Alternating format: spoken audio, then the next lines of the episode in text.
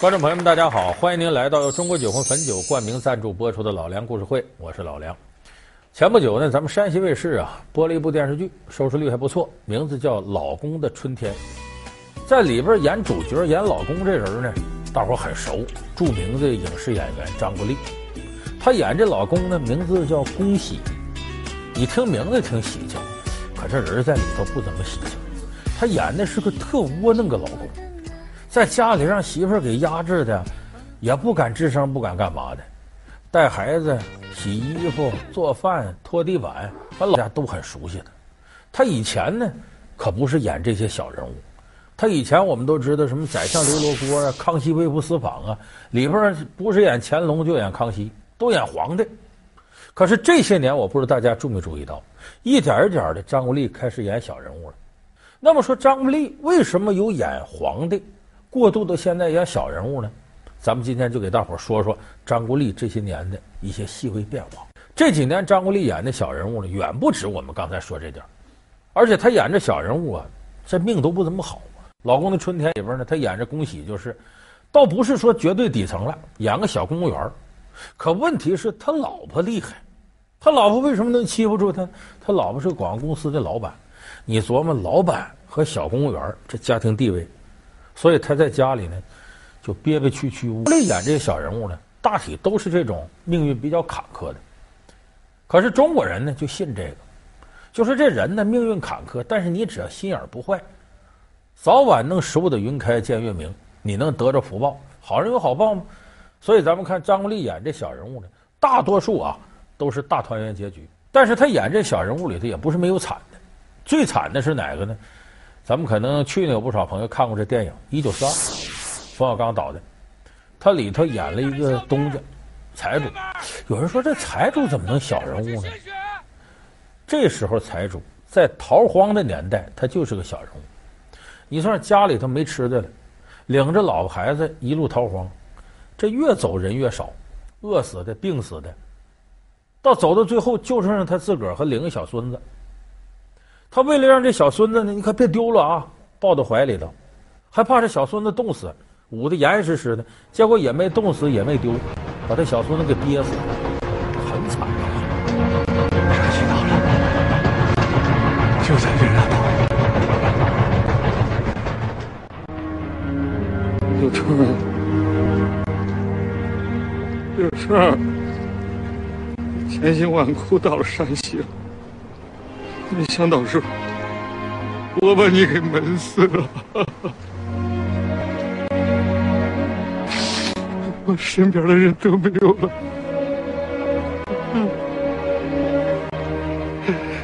老天爷啊！所以这个小人物呢，是张国立恐怕演过的最悲惨的小人物。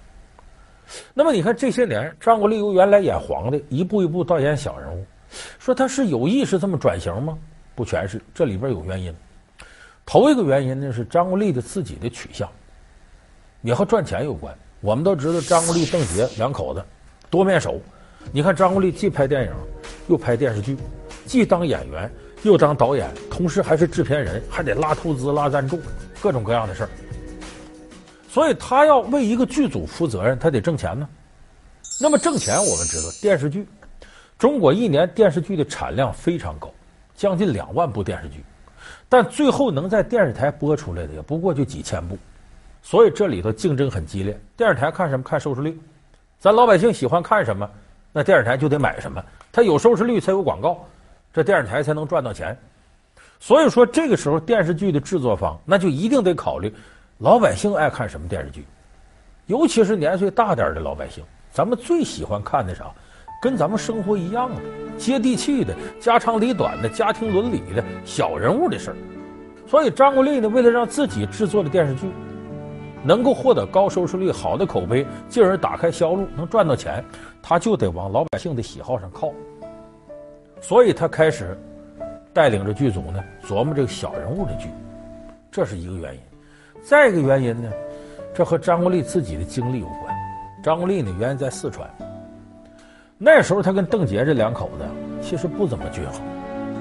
邓婕当时比他名气大，因为大家还记得八十年代邓婕拍了一个电视连续剧《红楼梦》，里边演王熙凤，那比这个张国立火。你不认得他，他是我们这里有名的泼皮破落户，南省叫辣子，你呀就叫他凤辣子吧。哎呀，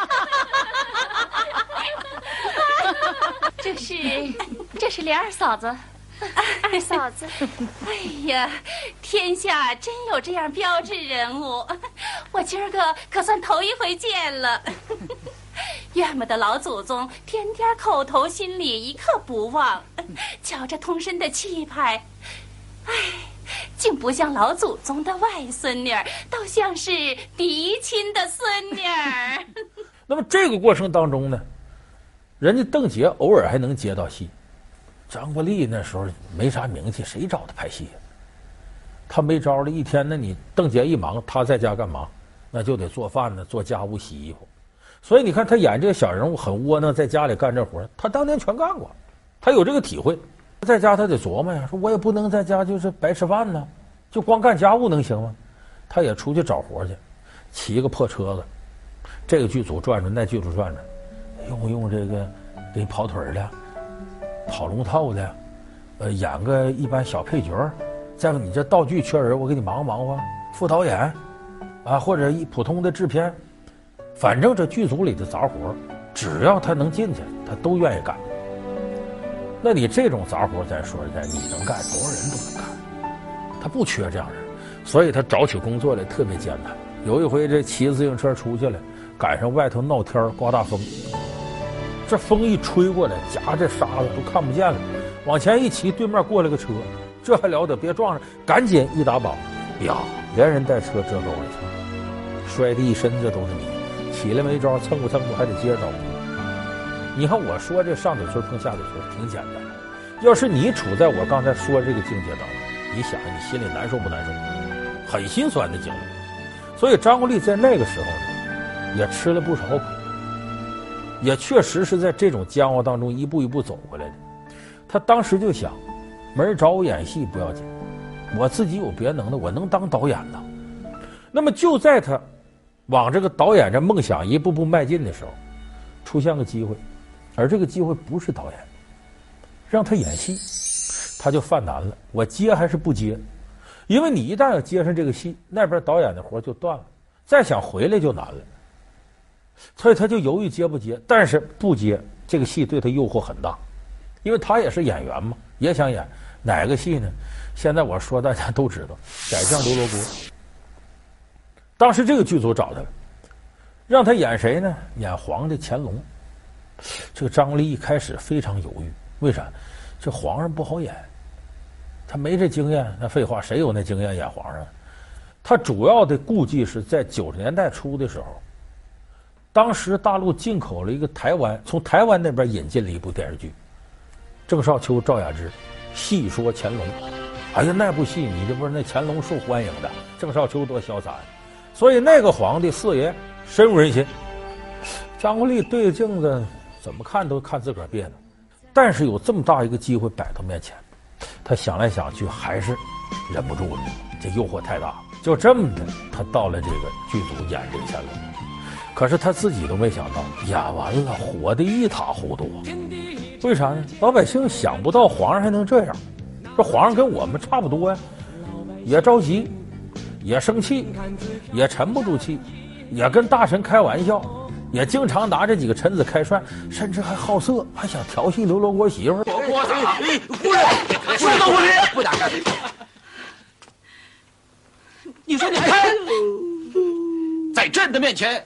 也如此不成体统吗？皇上，我一个妇道人家，见识有限，你倒给我说说，什么是大清国的体统？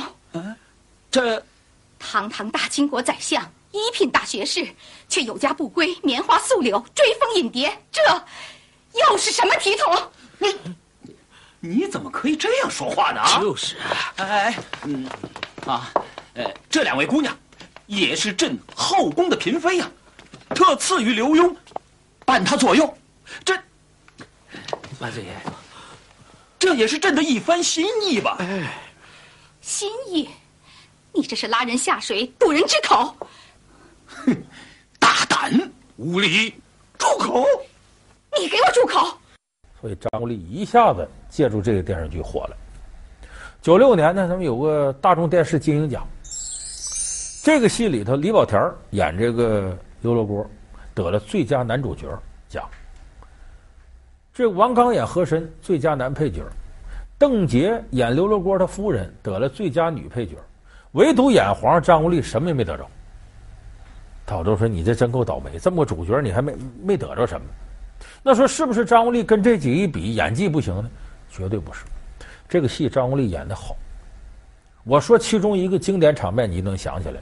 有一集是真假皇帝，就这真皇帝想出宫去玩去，但是又怕大臣说嘴呀、啊，说你这这刘罗锅天天奏本，这皇上不在这干嘛去了？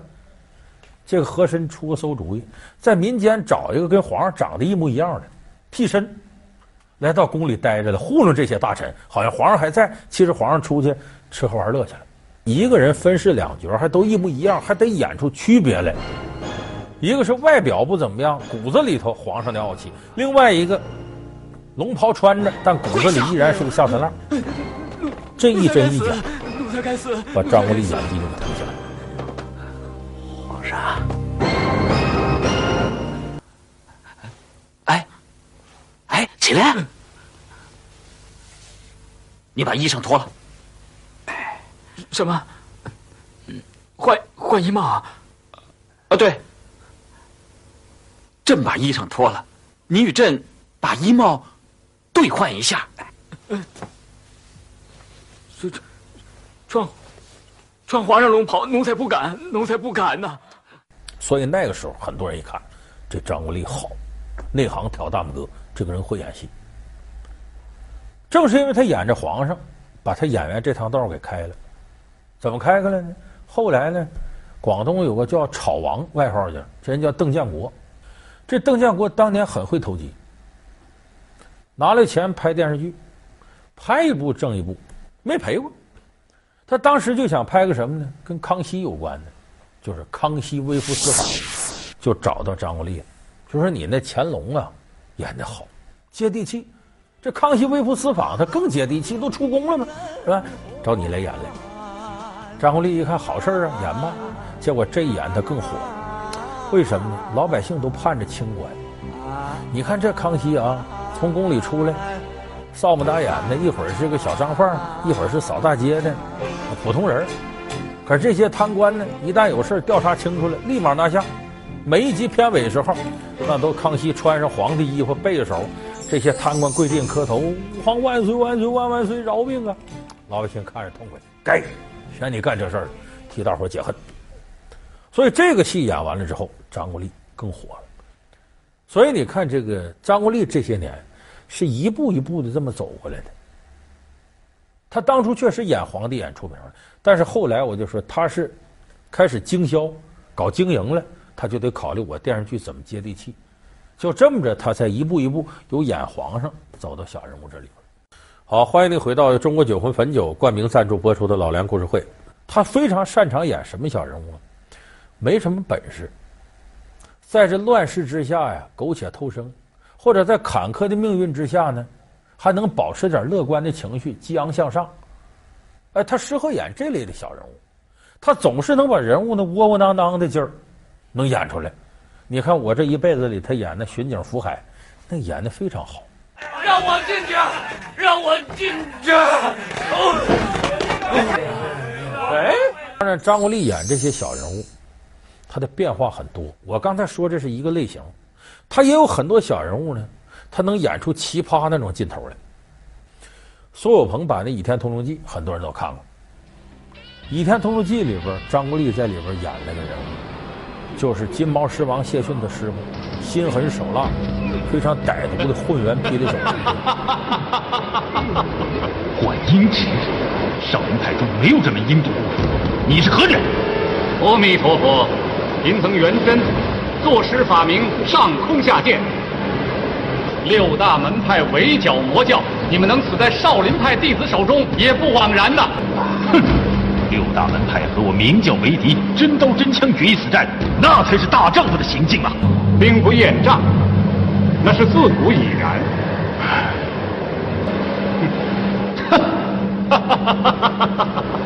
你说得好，要不是你们七人互拼掌力、自相残杀，贫僧焉能一击成功啊？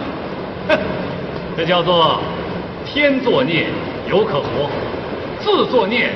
所以这个角色对于他来讲，他塑造起来下了一番功夫。怎么把这个人假慈悲那个面目，能够既藏着眼又露着眼？所以这个小人物身上，反面人物也体现了张国立的功力。这是一个奇葩级别的小人物。其实比这个还早，在一九九一年，就张国立那阵东找活西找活的时候，他就接了一个奇葩的角色。那是当时啊，这个王朔这帮人啊，郑晓龙鼓捣编辑部的故事。编辑部故事里头有一集，有什么情节呢？有个大龄男青年，在这个《人间指南》杂志上登征婚广告，没事他就往编辑部跑，跟编辑部这些人聊天套近乎。偏偏这个人是个娘娘腔。哎，你们好，那你就留下吧。啊，这有本书，你看看。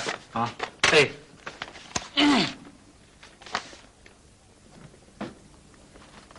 你看，我说这小人物，他还演过政变的学者。咱记不记得两千零三年冯小刚拍一个电影《手机》？哎，里边葛优演的严守一，那个里边跟葛优合作的。电视台的有这么一位学者叫费默，张国立演的，有句非常出名的台词：“做人要厚道。”用这四川话说的，哎，里边一张嘴，台词不多，句句是经典。张国立当时把这个学者这个人物把握的非常准。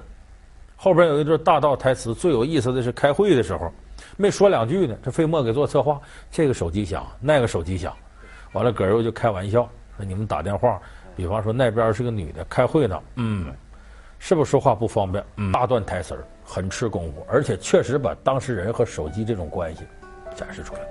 所以张国立这些小人物各有各的特色。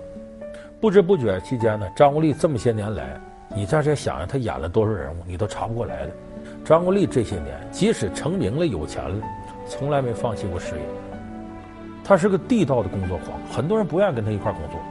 这工作要求太严，就是他自个儿不歇着，也不让别人歇着。